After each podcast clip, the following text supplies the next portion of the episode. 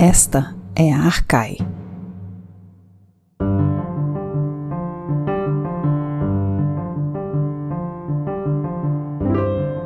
Olá, ouvintes, bem-vindas e bem-vindos a mais um episódio do podcast Arcai. Hoje, para nos falar sobre Dioniso, temos o grande prazer de receber o nosso convidado, Fernando Santoro, professor titular de Filosofia Antiga do Departamento de Filosofia do Instituto de Filosofia e Ciências Sociais da Universidade Federal do Rio de Janeiro. Eu sou Beatriz de Pauli e junto comigo para essa entrevista, Fernanda Pio e na produção, Flávia Amaral e Lorena Ferreira. Santoro, é, muito bem-vindo ao podcast Arcai. Evo é! Muito obrigado pelo convite. O podcast Arcai é um projeto maravilhoso da Cátedra Arcai, da UNB, e eu fico sempre muito feliz de cooperar em todas as ações da Arcai. Somos velhos companheiros de viagem na investigação das origens das nossas tradições, das nossas sociedades. É verdade, Santoro. É uma parceria de longa data. Santoro, vamos começar falando um pouquinho sobre você. Conta pra gente como é que você chegou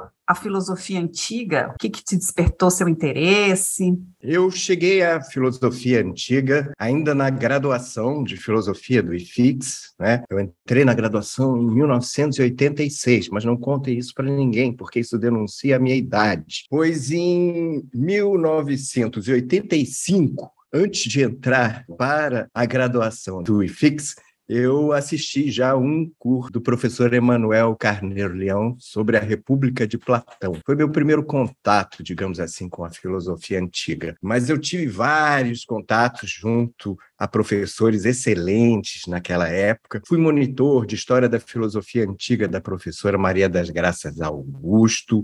Trabalhei muito com o professor Emanuel Carneiro Leão, que me ensinou o grego, além da filosofia antiga. Nós sabemos que para aprofundar os estudos em filosofia antiga grega, é preciso aprender o grego. É, existem outras filosofias antigas que requerem outras línguas também e sempre que nós nos aprofundamos em culturas diferentes, nós temos que aprender a língua e aprender a traduzir essa língua, porque é assim que nós nos entranhamos realmente na força da cultura, está na palavra, está na produção da sua literatura e muitas vezes também da sua oralitura, quando a transmissão da, das palavras não é escrita. Então nós temos que ser, ao mesmo tempo, bastante filólogos que amam as letras escritas e também ter um pouco de inspiração musical, né, das musas, para ouvir a palavra cantada, que é a palavra da oralitura que chega pela tradição. Muito mais do que a palavra narrada, que também chega. Pois bem, vou continuar meus outros professores de filosofia antiga. Eu falei de Emmanuel Carler Leão, falei de Maria da Graça Augusto, fui frequentador também das aulas de Carmen Lúcia, com quem comecei a estudar os sofistas. É, tínhamos também ah, aulas da professora Maria do Carmo Bittencourt, com quem eu estudei Aristóteles pela primeira vez. Né? O nosso laboratório CIA começou como um laboratório de estudos em Aristóteles. É, estudei não propriamente a filosofia grega, mas o que me deu instrumental grande para a filosofia em geral e para a filosofia grega, o professor Gilvan Fogel, com quem eu estudei Heidegger e Nietzsche, que são a entrada é, clássica do início do século XX na filosofia antiga e que orientava muito também a, a formação das nossas interpretações da tradição da antiguidade clássica grega no fim do século XX, quando eu me formei na graduação. Fiz o meu mestrado orientado pelo professor Manuel Carneiro Leão sobre a poética de Aristóteles. Fiz o doutorado também orientado por ele sobre as origens da linguagem tradicional da filosofia clássica, que se consolida é, como um modelo em Aristóteles, mas que vem sofrendo transformações a partir das tradições sapienciais mais antigas. Então, eu vou a Heráclito, a Heródoto, a Parmênides, vou aos oráculos, vou a, a uma série de experiências sapienciais de linguagem para desembocar na tradicional é, tratadística de Aristóteles. E depois, né, eu, eu defendi meu doutorado em 1998, ainda no século passado. E outra Outro passo importantíssimo na minha formação em filosofia antiga foi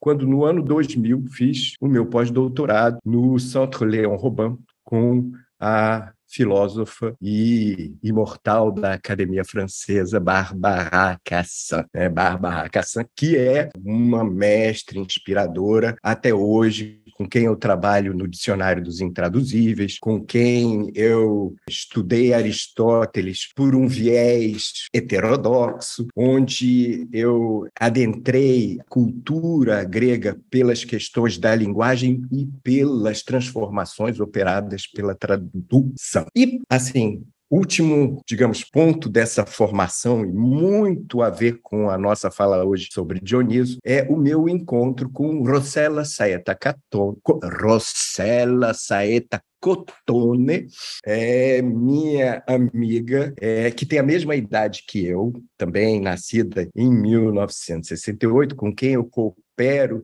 desde que Barbara Cassan se é, aposentou não é, e não pôde mais assinar oficialmente os nossos acordos bilaterais França-Brasil entre o Centro Léon Robin e o Laboratório CIA, entre a Sorbonne, a École Normale Supérieure e a UFRJ, com quem eu trabalho desde então, há muitos anos, e com quem é, tive o grande, enorme prazer de organizar pela primeira vez o festival dionisíaco chamado Dionisíaca, em Sambuca, na Sicília, onde durante três dias nós celebramos os ritos sapienciais de Dioniso. Né? Então, digamos, essa é a minha formação em filosofia antiga, condensada em poucas palavras. Antônio, muito interessante a tua trajetória e também o enfoque e o carinho que você dá para os professores no, no, no, seu caminho. Eu queria saber um pouco mais sobre o ZIA, o Grupo de Pesquisa em Filosofia Antiga. Você pode falar um pouco mais sobre como o grupo funciona, como que ele surgiu? Quando eu defendi meu doutorado, em 1998, eu já era professor assistente do Departamento de Filosofia e eu simplesmente deixei de ser aluno do programa de pós-graduação e passei a ser professor do programa de pós-graduação em filosofia.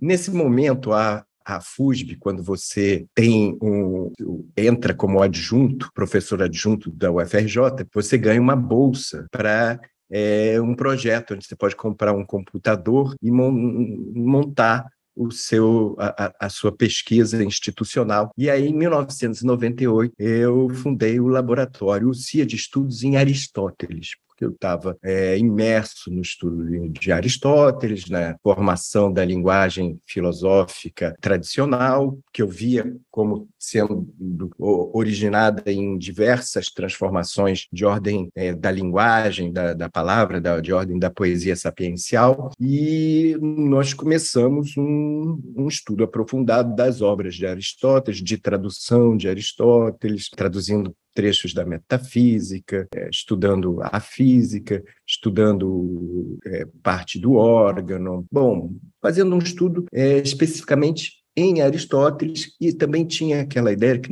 existia já no departamento de filosofia, no nosso programa de pós-graduação, o laboratório Pragma, coordenado pela professora Maria das Graças Augusto, que se concentra nos estudos de Platão, estudos platônicos. E aí eu, eu é, vindo desse é, laboratório e ainda participando dele, é, pensei, vou fazer um, um laboratório mais especializado em Aristóteles para a gente contemplar é, os principais filósofos da filosofia clássica grega. Só que é, essa história de ser um laboratório especializado em Aristóteles não demorou muito tempo, porque a, a, as demandas dos pesquisadores que vinham é, para a minha orientação no doutorado, no mestrado, e as minhas próprias demandas de investigação da linguagem foram se ampliando e nós é, rapidamente nos tornamos um laboratório de estudo estudos em filosofia clássica, aberta para toda a antiguidade, com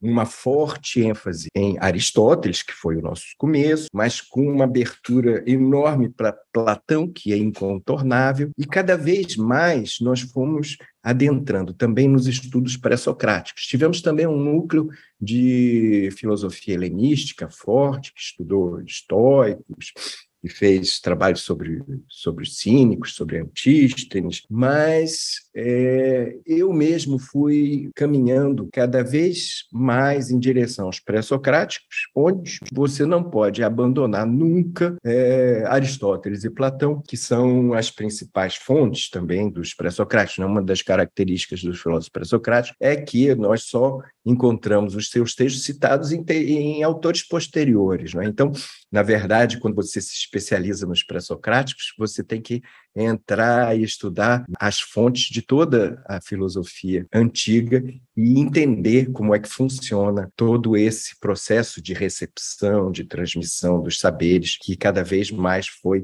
é, me encantando. Esse processo de transmissão, de tradução, de transformação da linguagem operada pela, pelos encontros filosóficos, não apenas históricos, né? não apenas pelo desenvolvimento da história, mas pelos encontros com outros povos que transformam, né? quando os, os gregos são recebidos pelos alexandrinos no Egito, ou são transformados pela recepção é, rom, romana, né, latina, etc, etc. Muitas coisas. Santoro, deixa eu então aproveitar para te perguntar uma coisa. Você está com um projeto de extensão, né, o Teatro das Ideias Vivas, em que, enfim, essa questão da recepção e do contato com outras culturas, acho que está bem presente. Você pode falar um pouquinho sobre isso para nós? Claro, claro. Isso é, é, é exatamente o, o desenvolvimento do laboratório de filosofia clássica, o CIA, que ampliou-se a partir dos estudos pré-socráticos para a poesia sapiencial, que está na origem da, da, da filosofia pré-socrática grega, e também ampliou-se para outras tradições de uh, antiguidade, de filosofia antiga, fora do é, eixo ortodoxo greco-latino. Então, nós buscamos outras tradições antigas, culturais, é, como a, a tradição é, Yorubá, do, do, culto dos orixás, do, a tradição sapiencial de, de Ifá, do oráculo de Ifá, é, que também traz experiências sapienciais muito importantes para a nossa sociedade contemporânea. E, e nós passamos a pensar não apenas a ideia de filosofia clássica como uma, uma, uma filosofia que estivesse guardando ou conservando paradigmas eternos da cultura ocidental, mas nós entramos com a ideia de ancestralidade da constituição das nossas tradições e da nossa sociedade contemporânea presente a partir da recepção da transmissão dessas tradições antigas. E quando a gente olha para a nossa cultura brasileira, especialmente a cultura carioca, ela é imersa tanto na, na cultura ocidental, que vem através da, da, da invasão dos portugueses e anterior até dos franceses, nós temos aqui um grande caldeirão que começa a fervilhar numa é, mistura muito interessante que forma a cultura da nossa cidade do Rio de Janeiro, nesse encontro dos tupinambás da aldeia carioca. E aí os tupinambás se encontraram com os franceses, guerrearam com os portugueses e os portugueses fizeram o tráfico de escravos que chegaram aqui pelo cais do Valongo. Então, o Rio de Janeiro tornou esse caldeirão receptor de culturas ancestrais muito, muito variadas. E a nossa investigação de filosofia antiga deixou de pensar apenas paradigmas clássicos ocidentais, mas buscar é, uma, uma ancestralidade sapiencial de todas essas culturas que formam a, o nosso presente e o nosso é, lugar, né? o nosso território, o nosso aqui, o nosso agora. Uma expressão fantástica disso, né? que é, é, é a própria epifania desse grande caldeirão cultural, é o carnaval carioca. E como é que nós, na nossa é, pequena sala do laboratório CIA, num trabalho de extensão, podemos entrar com as investigações de ancestralidade nesse grande caldeirão do carnaval carioca. É através do Teatro das Ideias Vivas. O Teatro das Ideias Vivas é uma experiência do, é, é, estruturalmente dionisíaca, como todo o teatro. O teatro é um dos principais ritos de Dioniso. E esse teatro que nós fazemos aqui, o Teatro das Ideias Vivas, é, ele é, trabalha com as ancestralidades pesquisadas pelo nosso laboratório, ou seja, primeiro pela própria origem do teatro ocidental, que é a tragédia grega, mas também com a formação cultural que dá conteúdo a essa estrutura da tragédia grega no carnaval carioca, que é a música e a narrativa dos orixás, né? e, de, como eles chegam é, é, na cidade do Rio de Janeiro, já em diálogo com as divindades locais, com os caboclos, com as ervas locais, com a floresta. Então, há uma síntese é, que não é simplesmente sincrética, que não é simplesmente uma mistura tranquila, é, um, é o resultado de um, de um grande processo de conflito, porque as pessoas não chegaram aqui simplesmente querendo fazer um grande piquenique, um grande convescote. Né? Havia habitantes é, já na Baía de Guanabara, chegam estrangeiros para conquistar, e chegam estrangeiros que se aliam a uns, que outros que se aliam a outros, e a guerra faz a, o território é, conquistado por um, uma aliança é, que, que sobrepuja outra aliança. Não é? As guerras já existiam entre os, tu, os tupinambás e os tamoios antes de chegarem os franceses e os portugueses, e antes de é, as guerras é, no território africano alimentarem também esse é, tráfico desumano de humanos que é, trouxe a cultura dos orixás também por uma via muito dolorida, que é a, a, a via do cais do Valongo. Então, nós, no Teatro das Ideias Vivas, você perguntou, Beatriz, nós, nós buscamos fazer tragédias exusíacas. Tragédias exusíacas são o quê? São tragédias que pensam a própria ideia de recepção a partir de uma temporalidade exusíaca. Né? Por exemplo, no projeto Penteu, né? a tragédia exusíaca Penteu, nós reconstituímos o Penteu de Ésquilo, Tragédia Perdida, a partir de elementos encontrados em Eurípides, Galeno, junto com as formas das personagens dionisíacas da cidade do Rio de Janeiro, que são os Exus, principalmente, é, né, os, os Exus casti, catiços, como se diz, né? não o, o Exu, entidade cosmológica fundamental da cultura iorubá, mas como ele é, já assume suas diversas máscaras na cultura carioca, isto é, e como ele assume diversas máscaras, ele já está nesse âmbito também da, das forças e das é, agências dionisíacas. Maravilha. A gente vai encerrar agora o, o, primeiro bloco, mas eu vou querer saber depois mais sobre o seu penteu. Então, nós voltamos daqui a pouquinho. Até já. Você ouve podcast Arcai, da Cátedra Unesco Arcai sobre as origens plurais do pensamento ocidental da Universidade de Brasília. Assine nosso conteúdo no lugar em que costuma ouvir seus podcasts. Fique por dentro de tudo que rola na cátedra em arcai.nb.br e nas redes sociais arroba arcaionb. E lembre-se, Arcai é com CH.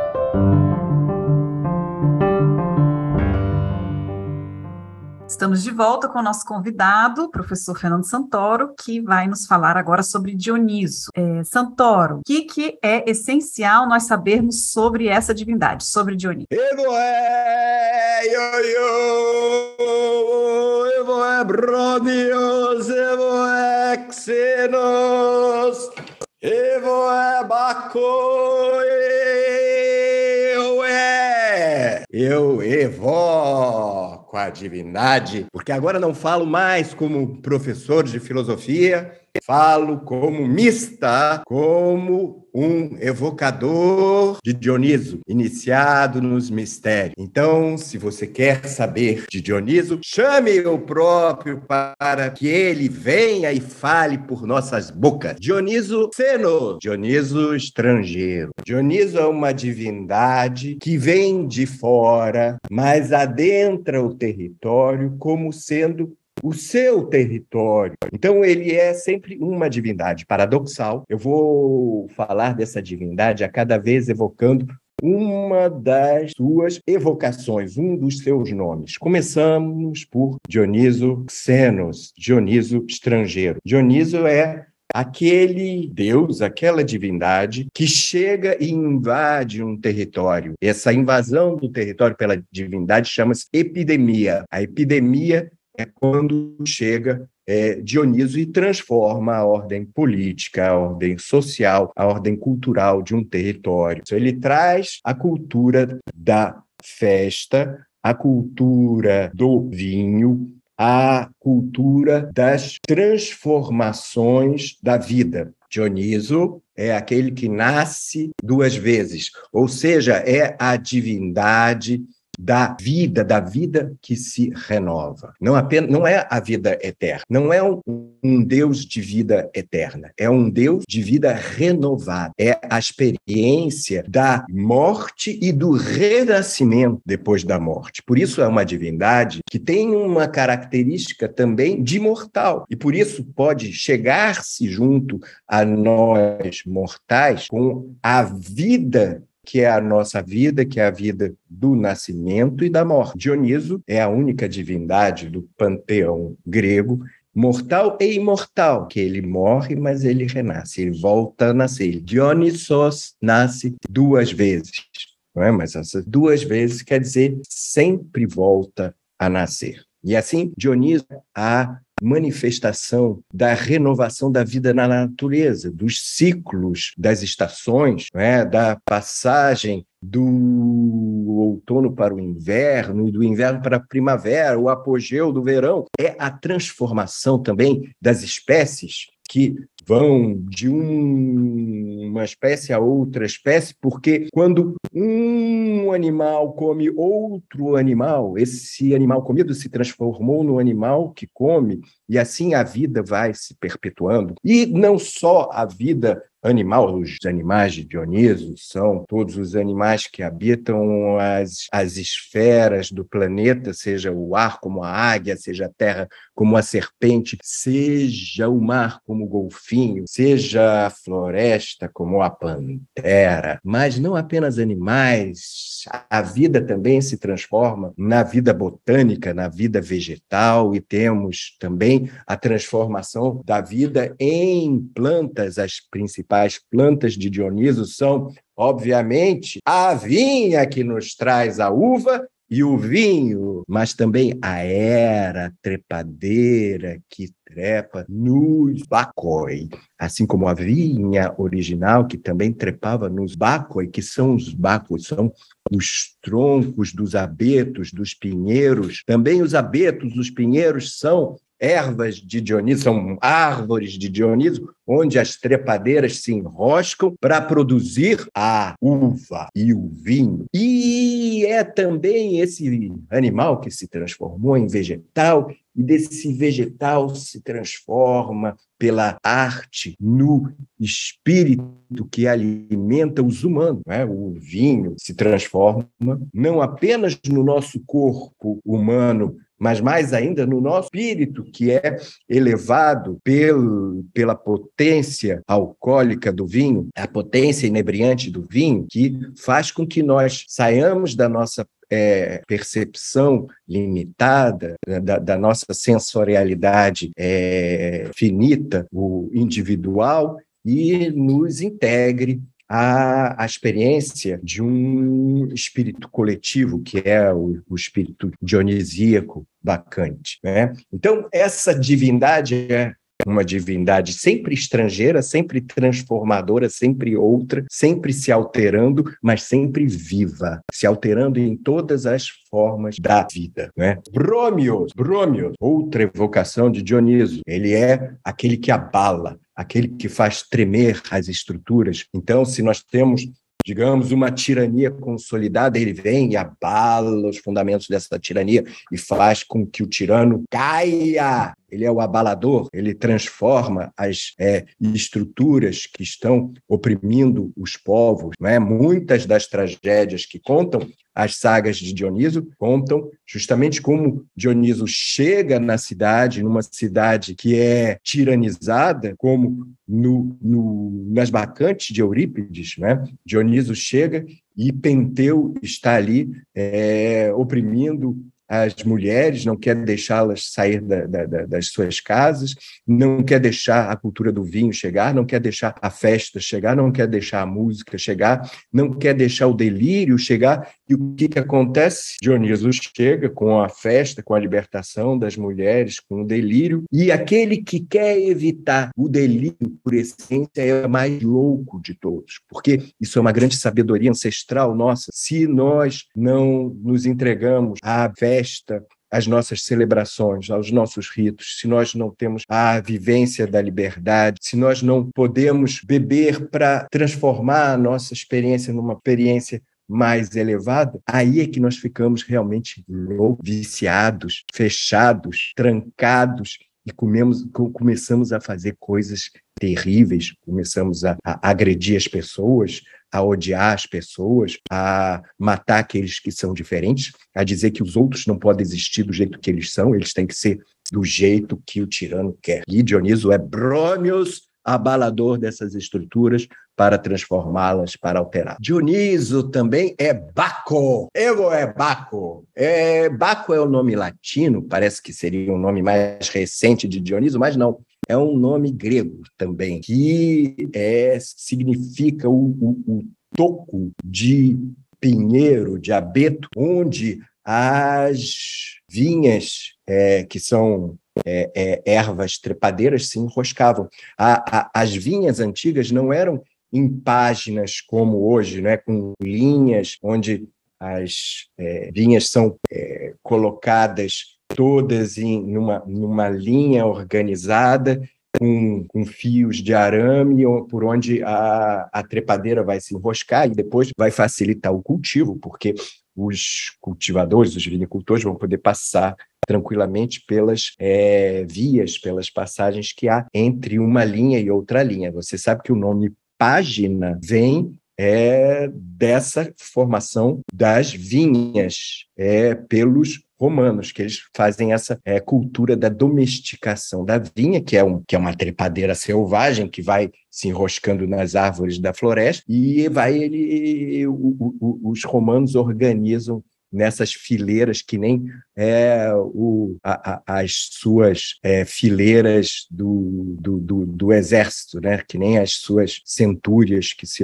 organizam também em, em fileiras. Então, Baco, que é o nome que os romanos e os latinos pegaram para evocar Dioniso, é um nome mais antigo do que parece, já é um nome grego. E, na verdade, na verdade, é uma versão grega de um nome ainda mais antigo antigo, que é um nome cretense de Dioniso, Iaco, Iaco, Iaco, o nome cretense de Dioniso. Essa é uma característica de Dioniso. Dioniso pode receber nomes diferentes quando ele adentra novos territórios, territórios diferentes, e ali ele ganha o nome que aquela cultura, que aquele território se sente mais à vontade para chamar a divindade estrangeira que vem para transformar e para trazer a festa, a alegria e a sabedoria do vinho. Então, quando Dioniso chega, por exemplo, na Nigéria, pelas Bacai de Soinca, ele assume a máscara de Ogum. Então, Soinca é, chama o Dioniso, ou veste o Dioniso da sua Bacai é, de Ogum, né? faz ele usar o opá de Ogum é, e beber a palma, o vinho de palma de Ogum. Né?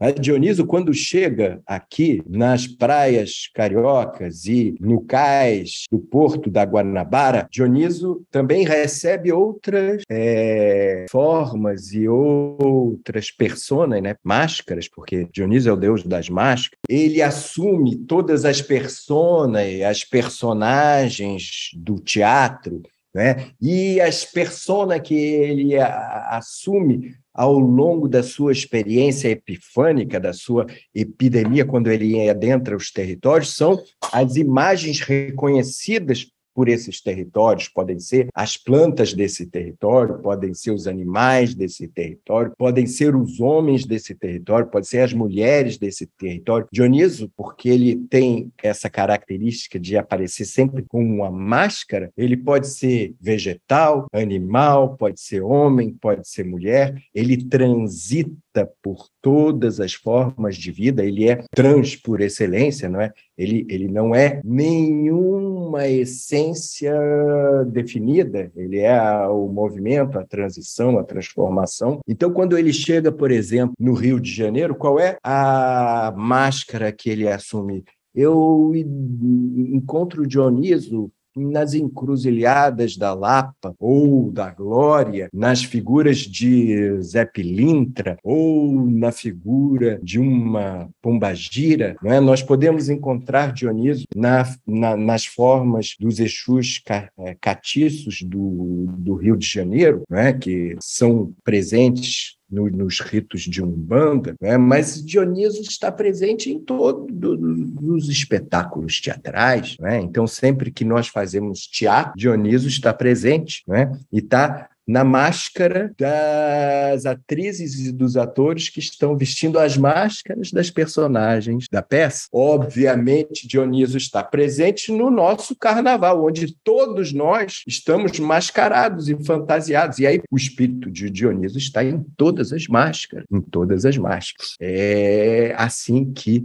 é, Dioniso chega e invade um território, transforma o território, inverte aquele que era o pobre submisso se torna rei quando chega Dioniso, aquele que pregava contra a festa e o delírio se transforma no mais louco, aquele que veio para sofrer se transforma e na, na, na, no, no mais alegre da festa, aquele que estava rindo demais da dor dos outros, passa a sentir aquela dor de que ele ria. E assim, todas as coisas são abaladas e transformadas pelas máscaras de Dioniso. Santoro, a respeito desse Dioniso é, multifacetado e que está em muitos lugares, né? você escreveu uma tragédia intitulada Penteu, foi publicada na revista Codex, e eu queria que você nos contasse um pouquinho sobre quem é esse Dioniso na sua, entre aspas, recepção canibal, né? que foi como você definiu a sua é, releitura e essa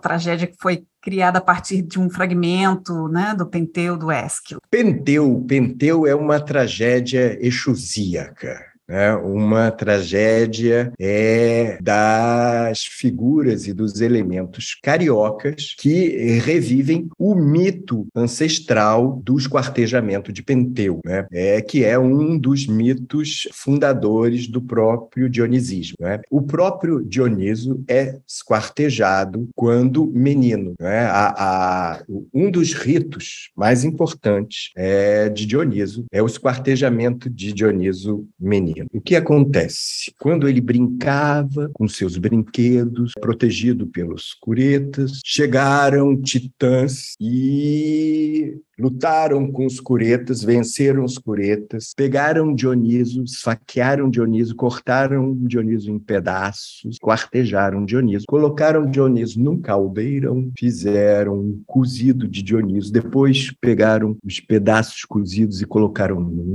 espeto e fizeram um banquete de Dioniso. Comeram Dioniso e deixaram o pai de Dionísio, Zeus, extremamente furioso. Zeus, furioso, fulmina com seus raios todos os titãs e da fuligem desses titãs que comeram Dioniso e foram fulminados por Zeus, da fuligem, depois que foram fulminados, nasce a humanidade. Essa fuligem se espalha pela Terra e brotam os seres humanos. Né? Então, esse é um mito muito importante de, do esquartejamento de Dioniso. Mas Dioniso, vocês sabem, é um de Deus que renasce. Então, ele é comido, ele tanto renasce na forma dos humanos, que brotam da terra é, dessa fuligem, como também de um pedacinho que é, não foi para o caldeirão. Né? Um pedaço que é o coração de Dioniso não foi parar no caldeirão dos titãs. Dizem alguns que foi guardado por Hera, outros que foi guardado por Atena, outros que foi guardado por Apolo, quem sabe quem guardou o coração de Dioniso, mas fato é que ele foi guardado e depois deste coração que foi reposto na terra, nasceu na primavera a vinha renovada de Dioniso, Dioniso na forma de vinha. Eu interpreto, inclusive, que o coração de Dioniso que sobrou do esquartejamento é o carocinho da uva que, se vocês perceberem, tem um formato de coração. Né? É esse coraçãozinho da uva que, guardado por Hera, Atena ou Apolo, quem sabe, replantado na terra, faz renascer Dioniso forte e poderoso, com uvas para alegrar a vida e para tirar a, as nossas tristezas com a alegria do vinho. Né? Pois bem, Penteu é o mito, o, o esquartejamento de Dioniso, que se reproduz no esquartejamento de Penteu, é um mito originário. Né? Nós sabemos que as tragédias elas são desdobramentos dramáticos de é, mito, de mitos. Não é? Ah, quando Aristóteles, na poética, disse qual é a parte principal da tragédia, ah, é o mito. Né? Ele estava falando do enredo, mas justamente o enredo ele pode ser é, concentrado até num mitema. O mitema é quando você consegue ah, colocar numa única frase, numa única cena, o, o essencial, fundamental, dramático de uma tragédia. O mitema de Penteu é a mãe que mata o filho como esquartejando o filho. Então, o mitema de Penteu é um mitema do esquartejamento e, propriamente, na forma trágica, na forma da tragédia, esse esquartejamento se dá na mãe que esquarteja o próprio filho, na mãe que mata o filho. Né? Esse mito, ele aparece em várias tragédias é, e aparece na, na tragédia que é considerada mais dionisíaca de todas, que é a, a tragédia Bacante, de Eurípides. Mas ela é é retomada várias vezes, como eu, eu citei há, há pouco, Bacai de Soinca, que é uma renovação desse mito do esquartejamento do, de, pen, do, de Penteu, de esquartejamento do tirano, é? que é também uma renovação do esquartejamento ritual de Dioniso. Pois bem, o que, que nós fizemos, o que, que é o nosso Penteu?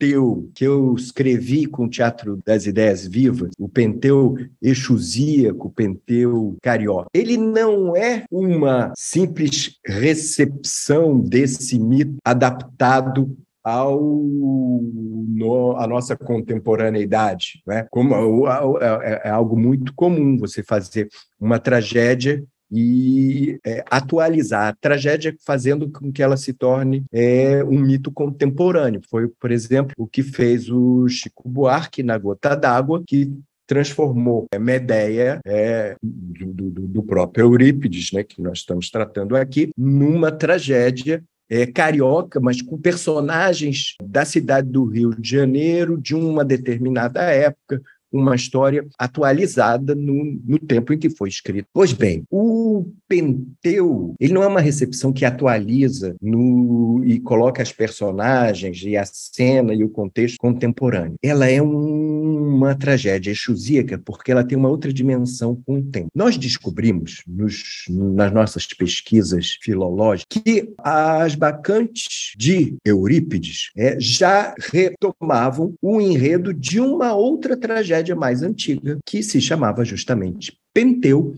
e que foi escrita por Ésquilo, antes de Eurípides. Só que você sabe muito bem, Beatriz, você que é uma grande especialista nas tragédias de Ésquilo, que essa tragédia foi perdida. Sobrou apenas um único verbo, né? trazido por Galeno, num contexto de uma tratadística médica, porque o verso fala do sangue, né? então é um, é um assunto é, de medicina, então nós encontramos em Galeno esse verso de Ésquilo esquilo citado por Galeno, que eu vou repetir aqui, é em grego para evocar a nossa tragédia. Que significa nenhuma gota de sangue caia sobre o solo. Pois bem, nós pegamos esse, esse verso de Ésquilo dessa tragédia perdida, que se chamava Penteu. Nós temos o mitema, que é os quartejamentos de Dioniso, nós temos o enredo de Eurípides, né, como ele retomou o enredo perdido de Ésquilo na sua tragédia As Bacantes, né, em que aparece a chegada de Dioniso que liberta as mulheres e que enfrenta o, o, o tirano, e esse tirano é, quer prender Dioniso, mas ele acaba acorrentado nas próprias nas suas próprias correntes. Ele quer acabar com a festa e ele é transformado pela festa e ele quer cortar cortar a onda das mulheres na floresta, ele chega lá e ele é cortado pelas mulheres, esquartejado, né? porque ele se torna também o, a carne do o Dioniso, o menino que vai ser é, novamente sacrificada no rito dos quartejamentos. Então, nós pegamos esse verso de Ésquilo, nós pegamos o, o, o enredo de Eurípides, nós pegamos é, as personagens que são os elementos é, e as entidades é, da cultura carioca, mas sem contextualizá-las no Rio de Janeiro. Né? Nós pegamos a, a Pombagira, nós pegamos para fazer ágave, nós pegamos os Exus, o Zé Pilintra e o Tranca-Rua para formar a imagem é, de Dioniso, nós pegamos é, a figura dos babalaôs de Fá para fazer o Tiresias. Nós pegamos as personagens, colocamos dentro do enredo e ainda demos um, um caráter que, que tinha a ver com uma, uma, uma história que aconteceu em 2000 19, uma história política muito importante para a, a cultura dionisíaca e para o, o, primeiro lugar onde nós levamos o Penteu, que foi Sambuca, na Sicília. Penteu foi eh, uma tragédia montada para o Festival Dionisíaca na Sicília e assim algumas partes do Penteu já foram apresentadas nesse festival. É, antes mesmo da, da tragédia estar tá totalmente pronta, nós fizemos algumas cenas. É, nós fizemos a cena do, do esquartejamento Penteu, não é, onde cortamos a cabeça do tirano no bosque da Resinata de Sambuca, né, um, um lugar onde no século IV antes de, de Cristo premia-se a uva para fazer o mosto que se transformará em vinho, né, um sítio teológico que tinha sido descoberto no ano anterior. Foi o primeiro pau de um episódio de Penteu. Pois bem, nós, fiz, nós, sempre. O Teatro das Ideias Vivas tem essa característica de ele se adapta aos territórios, como Dioniso, né? ele, na sua epidemia, na sua chegada, ele se adapta aos territórios. E tinha uma história muito interessante acontecendo enquanto nós estávamos ainda escrevendo a tragédia Penteu, que foi um ato heróico da capitã Carola Raquette, é uma capitã alemã que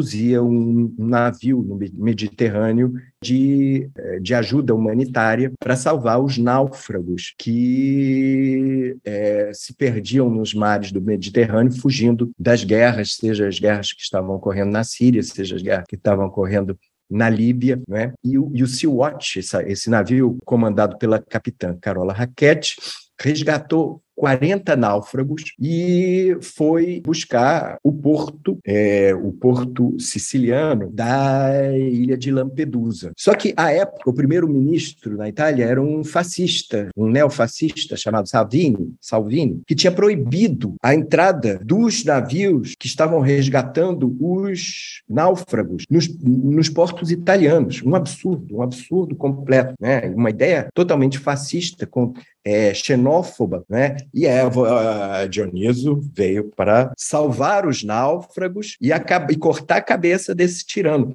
E efetivamente, a, quando a corajosa capitã Carola Raquete aportou no porto de Lampedusa, os capitães do porto, os policiais do porto, prenderam, né? ela foi presa, porque ela uh, infringiu a, a norma, o decreto do Salvini. Só que quando ela foi presa, ela provocou uma grande comoção na Sicília, no povo siciliano. E uma juíza de Palermo, eu agora não me lembro o nome dela, mas uma juíza de Palermo, é, disse que o decreto de Salvini era desumano e inconstitucional e libertou Carola Raquel. E assim o Salvini, o fascista, foi enfrentado por uma juíza e uma capitã, por duas mulheres, ficou completamente desmoralizado. Naquele ano, nós fizemos a performance do esquartejamento de Penteu esquartejando o Salvini, nós cortamos a cabeça dele no meio do bosque, né? Todo o povo da cidade que assistia ali gritou: corta a cabeça do fascista. E aí, dois meses depois, ele perdeu as eleições. Ah, Evoé, Brônio, Evoé. É, Santoro. Eu vou convidar, então, nossos ouvintes a ler a tragédia Penteu. A gente vai colocar na descrição desse episódio o link para a tragédia, para que eles possam ter essa experiência. Agora nós temos outros outros tiranos para cortar as suas cabeças. Evoé, Brômio! Evoé! Santoro, muito obrigado. Muito obrigada por ter participado do podcast Arcai. Foi um prazer enorme te ouvir ouvir você falar sobre Dioniso. E infelizmente nosso tempo é curto aqui no podcast, mas foi um prazer enorme te receber e eu agradeço muito. Prazer foi todo meu, meninas, que eu ouso dizer neste podcast bacante. Você ouviu o podcast Arcai da Cátedra Unesco Arcai sobre as origens plurais do pensamento ocidental. Produção Ariadne Coelho, Arthur Sobreira, Beatriz De Pauli, Fernanda Pio, Flávia Amaral, Gabriele Cornelli e Lorena Ferreira. Locução: Marcela Diniz. Trilha de Dan Bodan. A Cátedra Unesco Arcai integra o programa de pós-graduação em Metafísica da Universidade de Brasília. Acompanhe nossas atividades em arcai.nb.br e nos siga nas redes sociais. Até a próxima!